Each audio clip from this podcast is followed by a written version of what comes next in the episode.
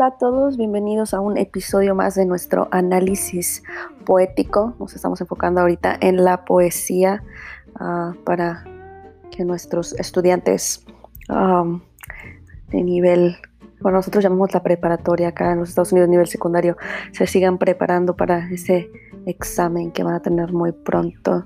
Pero también para los que no van a tomar el examen, para que sigan aprendiendo y sigan explorando la literatura hispanoamericana. Hoy uh, voy a hablar de Antonio Machado.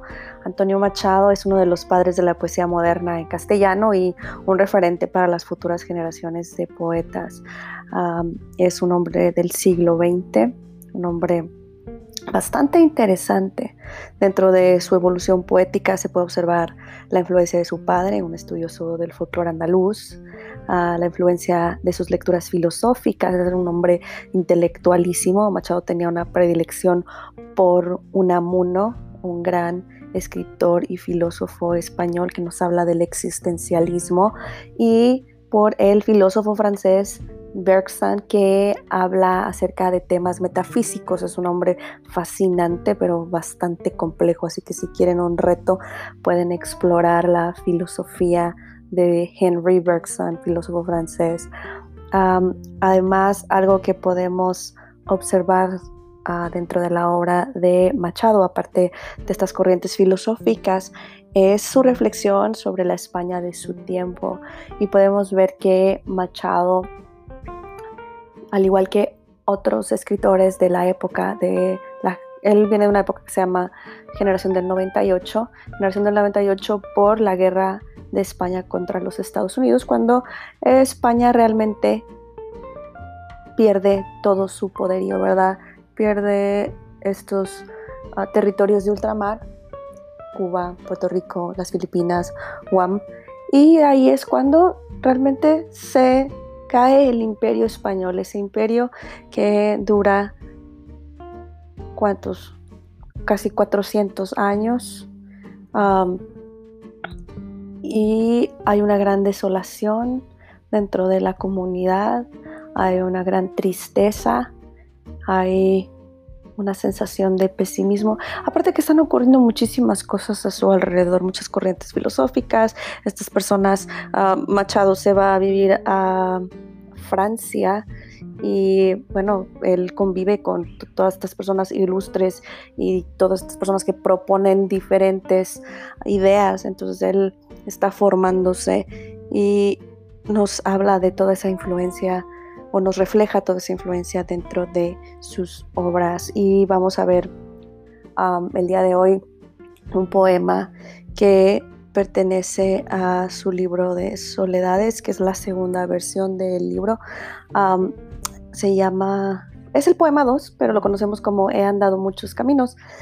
Y en esta época o en esta fase de su vida vamos a observar cómo él analiza lo que está a su alrededor.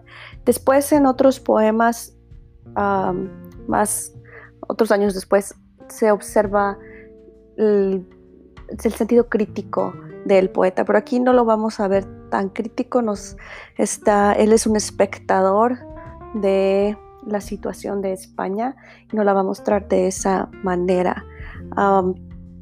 este poema es un romance y este es el tipo de ah, poema característico de la tradición literaria española y en mi parecer lo utiliza para captar la esencia o el sentir no solo de él, sino del pueblo, al igual que para que este tipo de lírica ingrese y permanezca en el, imaginario colectivo de las personas, porque ese era el propósito de los romances del siglo XV.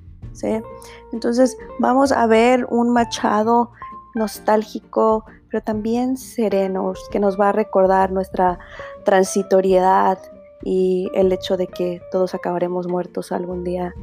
Así que, oh, algo bastante fuerte, ¿verdad? Él nos recuerda ese memento mori del que nos hablaban los poetas del barroco. Entonces, sin más espera, vamos a comenzar nuestra lectura.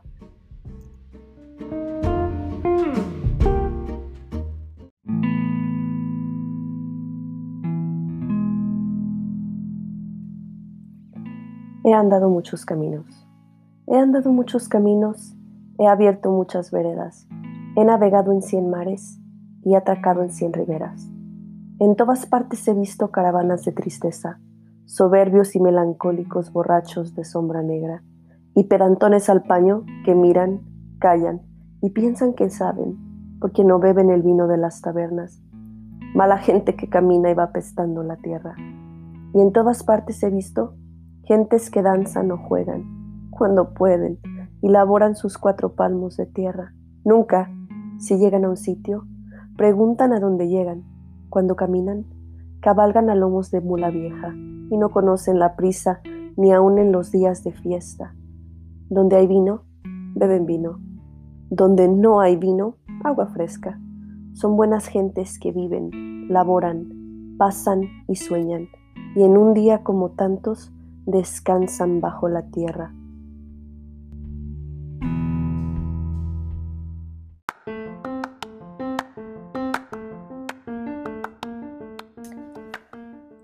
Bueno, ahora llega la hora de analizarlo y aunque parece que sea un poema muy simple por el vocabulario, realmente no lo es. Es un ah, poema lleno de mucho simbolismo, ¿verdad? Y tiene ah, bastantes figuras retóricas que hacen ese mensaje aún más, más bello. Entonces, vamos a analizar la primera estrofa y yo les sugiero que dividan el poema en tres diferentes partes porque él nos está hablando de diferentes personas a través de todo este romance. Entonces se enfoca, por ejemplo, la primera estrofa nos está hablando de él mismo, de la voz poética de ese viajero. De la estrofa 2 a la 4 nos está hablando de un grupo de personas que, bueno, les anticipo, es la clase social alta o es ah, la gente pudiente.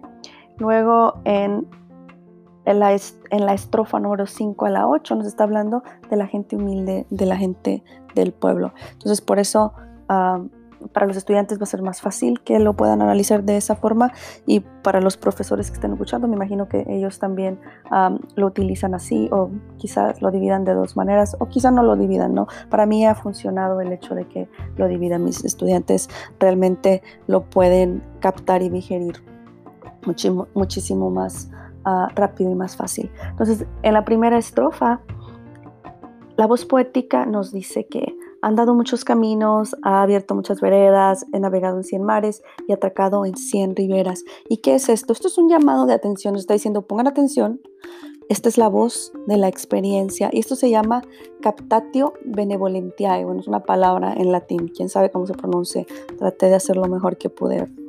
Pero él nos dice, ¿verdad? yo conozco todo esto, por favor pongan atención, porque como dijo Don Quijote y le dijo a Sancho Panza, el que lee mucho y anda mucho, ve mucho y sabe mucho, ¿verdad? Entonces hacemos referencia al hecho de vivir, el hecho de vivir nos da más sabiduría. ¿Qué hace en esta estrofa a la vez? En esta estrofa está utilizando, bueno, la hipérbole porque está exagerando al decirnos que ha navegado 100 mares, ¿verdad? ¿Cuántos mares hay en el mundo? y también utiliza una construcción sintáctica. Él aquí nos está, está, tiene predilección, especialmente en esta estrofa, por el presente perfecto. Y ese presente perfecto nos está diciendo que la acción se realizó en el pasado, pero continúa realizándose hasta el presente, lo que indica que él continúa navegando, que él continúa sabiendo que él continúa aprendiendo y él continúa observando lo que le da o lo que lo dota de más, de más sabiduría, más que nada, no más que inteligencia, más sabiduría. Entonces, después viene a describirnos a este grupo de personas, ¿verdad? Nos viene a describir lo que ve. ¿Y qué es lo que ve? Bueno, en todas partes he visto caravanas de tristeza, soberbios y melancólicos, borrachos de sombra negra. ¿sí? Y en esta estrofa esas caravanas de tristeza nos están describiendo ah, esa sensación, ¿verdad? Nos está describiendo a estas personas que van tristes, van por el mundo con pesadumbre. Y a esta figura retórica se le llama sinestesia porque nos describe el sustantivo en términos de una sensación. Y después nos dice, ¿verdad?, que hay otras personas soberbias y otras melancólicas y otras borrachas de sombra negra. Y aquí esta gente borracha de sombra negra quizás se refiere a esa gente que no aporta nada positivo, ¿sí? O a esa gente que es simplemente indiferente a las cuestiones, a los problemas, a los conflictos que tengan los demás, o gente negativa, ¿verdad? Esta gente borracha no se percata de la realidad, no le importa la realidad de los demás, ¿verdad? Porque cuando la gente ah, abusa del alcohol, realmente no está en sus cinco sentidos. Entonces, se puede referir a eso. En la estrofa número 3 dice, y pedantones al paño que miran, callan y piensan que saben porque no beben el vino de las tabernas. Y esta es una de las estrofas más fuertes con respecto a la crítica de este grupo de individuos, porque nos dice que estos pedantones, que son personas presuntuosas, personas egoístas, personas arrogantes, solamente están observando, son observadores y están juzgando, no están actuando de una manera que ayude a los demás. Ellos miran, callan y piensan que saben. Pero ellos no están en los zapatos de las otras personas, entonces no pueden juzgar.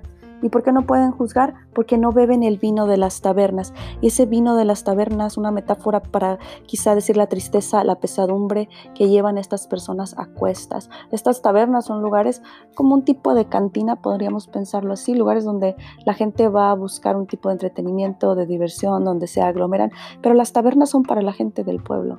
Entonces, ah, y si nos ponemos a pensar, mucha gente se refugia desafortunadamente en el alcohol para tratarse de olvidar de sus problemas o de sus conflictos o de los demonios que los están atosigando en su vida. en la cuarta estrofa va la gente que camina y va apestando la tierra. Esa gente mala, esa gente que en vez de hacer un bien hace un mal, que se aprovecha de los demás. Si regresamos a la estrofa 3 y 4, aquí vemos que la voz poética y el, poeta utilizó uh, un polisíndeton para alargar la frase y hacer más solemne la expresión de deshumanización de este tipo de personas a las que no les importa su hermano, ¿verdad? Su hermano, su hermano que está en desventaja, ¿sí? y digo hermano, ¿verdad? En el sentido de humanidad, ¿no?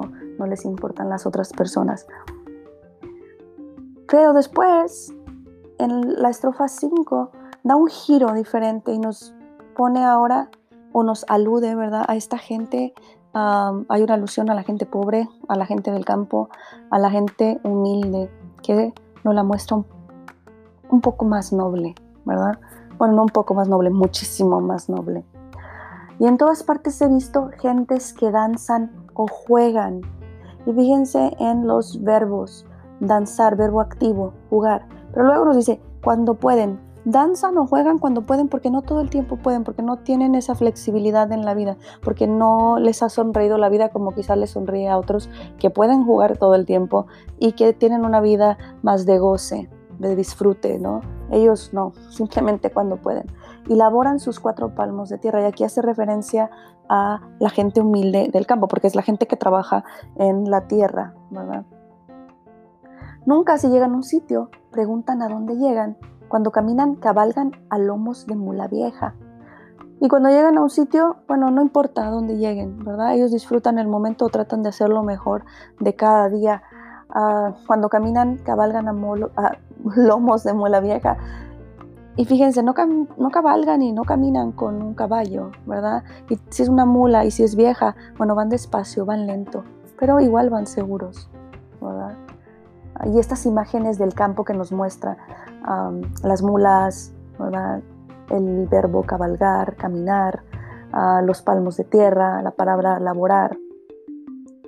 Después, en la estrofa número 7, nos dice, y no conocen la prisa ni aun en los días de fiesta. Donde hay vino, beben vino, donde, donde no hay vino, agua fresca. Y no conocen la prisa. Si ustedes alguna vez han estado en un pueblo, se van a dar cuenta que el tiempo pasa lento, lento, lento. Así es la vida también de estos lugares. Ah, y ni siquiera van deprisa en los días de fiesta porque hay que disfrutar del momento, para que nos vamos a apresurar, ¿no? Hay que saborearlo. Donde hay vino, beben vino, entonces tampoco se quejan, ellos se resignan a lo que tienen, hacen lo que tienen, hacen lo que pueden con lo que tienen. No pueden pedir más, no hay más. son buenas gentes que viven, laboran, pasan y sueñan. Y fíjense aquí en contraposición de antes que tenemos un polisíndeton, aquí tenemos una síndeton y le da un poquito de rapidez a los versos, pero nos hace que nos enfoquemos en estos verbos activos, viven, ¿verdad? Y está en presente, no está en presente perfecto, ¿verdad? Viven, están actuando en el momento, viven, laboran, trabajan, pasan y sueñan. Entonces están pensando en un futuro, pasan el tiempo como pueden, ¿sí? Y en un día como tantos descansan bajo la tierra. Estos dos versos son muy tristes. Ah, nosotros sabemos, ¿a qué se refiere al memento mori? Nosotros sabemos que nacimos para morir, ¿verdad? Pero hablar de la muerte es un tema muy complicado. Entonces, ah, cuando pensamos en nuestra vida o cuando estamos, cuando somos niños, siempre nos dicen, ¿y qué quieres ser de grande? ¿Qué piensas? Piensa en el futuro, ¿qué vas a hacer? Nunca estamos pensando en qué voy a hacer o cuándo me voy a morir. Quizá también eso es un tema tabú para muchas de nuestras culturas. No se habla de la muerte. Ah, se habla de la vida después de la muerte o se habla del hecho de cuando murió la persona, se hacen los festejos, ¿verdad? Pero el hecho de ese momento al llegar a la muerte es bastante difícil abordar ese tema. especialmente en este momento, en nuestra historia, ¿verdad? Con todos los conflictos que hay afuera. Pero descansan bajo la tierra. Fíjense que ah, está hablándonos de la muerte de una manera eufemística. Descansan, como cuando dicen descansa en paz, ¿verdad? Cuando alguien se muere ya va a dejar de sufrir. Entonces, ah, el poema realmente es muy fuerte. Ah, cuando lo leemos, muy lindo. Ya cuando nos ponemos y nos adentramos en ese análisis de qué es lo que nos quiere decir, nos damos cuenta de esa profundidad y de ese sentir, ¿verdad? aquí vemos la influencia, sus influencias filosóficas, de, quizá de Unamuno, ¿no? El existencialismo, ¿qué, qué hacemos? ¿Para qué sirve la vida? ¿Cómo, ¿Para qué estoy aquí? ¿Qué hay después de, de la muerte? aquí también podemos ver el tema de las relaciones interpersonales, cómo se llevan estos individuos, ¿verdad? Hay los individuos que uh, simplemente están ensimismados, a ellos no les importan los demás, piensan en sí mismos, son egoístas, son egocéntricos, son narcisistas. también vemos el tema de ah, las reuniones, ¿verdad? Quizás estas reuniones que tienen cuando hay fiestas son unas reuniones donde hay amistad y no hay hostilidad, ¿sí? Y vemos al individuo en su comunidad. Y tenemos nosotros estos temas, ¿no? El individuo y la comunidad, que es una parte, pero yo me refiero a vemos al individuo en su entorno, vemos a esta gente del campo trabajando, viviendo, y viviendo de todas maneras, viviendo en el sentido de sobreviviendo y viviendo en el sentido de aprovechando cada momento que tienen de la manera que pueden. Ah, como ya lo repetí un par de veces, este poema es un ah, romance que era una manera de escribir típica de la Edad Media, donde estos juglares iban y cantaban estos romances que eran tipo de romance noticiero y todo esto se quedó en el imaginario colectivo entonces se pasó de generación tras generación y yo creo que así fue o esa fue la intención de Antonio Machado porque si nosotros buscamos por ahí en YouTube hay un cantante que es maravilloso, uh, Joan Manuel Serrat, y él utiliza algunos de los versos de Antonio Machado en sus canciones. hay una canción bellísima que incluye los versos de caminante no hay camino, se hace camino al andar, muy típico de esta época o de esta etapa de Antonio Machado. Entonces, espero que este análisis haya sido bueno para ustedes, que hayan comprendido un poquito mejor, se hayan aclarado algunas dudas y si algo no queda claro, si tienen alguna pregunta, alguna sugerencia, si vieron algo interesante que quieran compartir, déjenme un mensaje y yo con gusto haré alguna aclaración ah, después. Hasta la vista.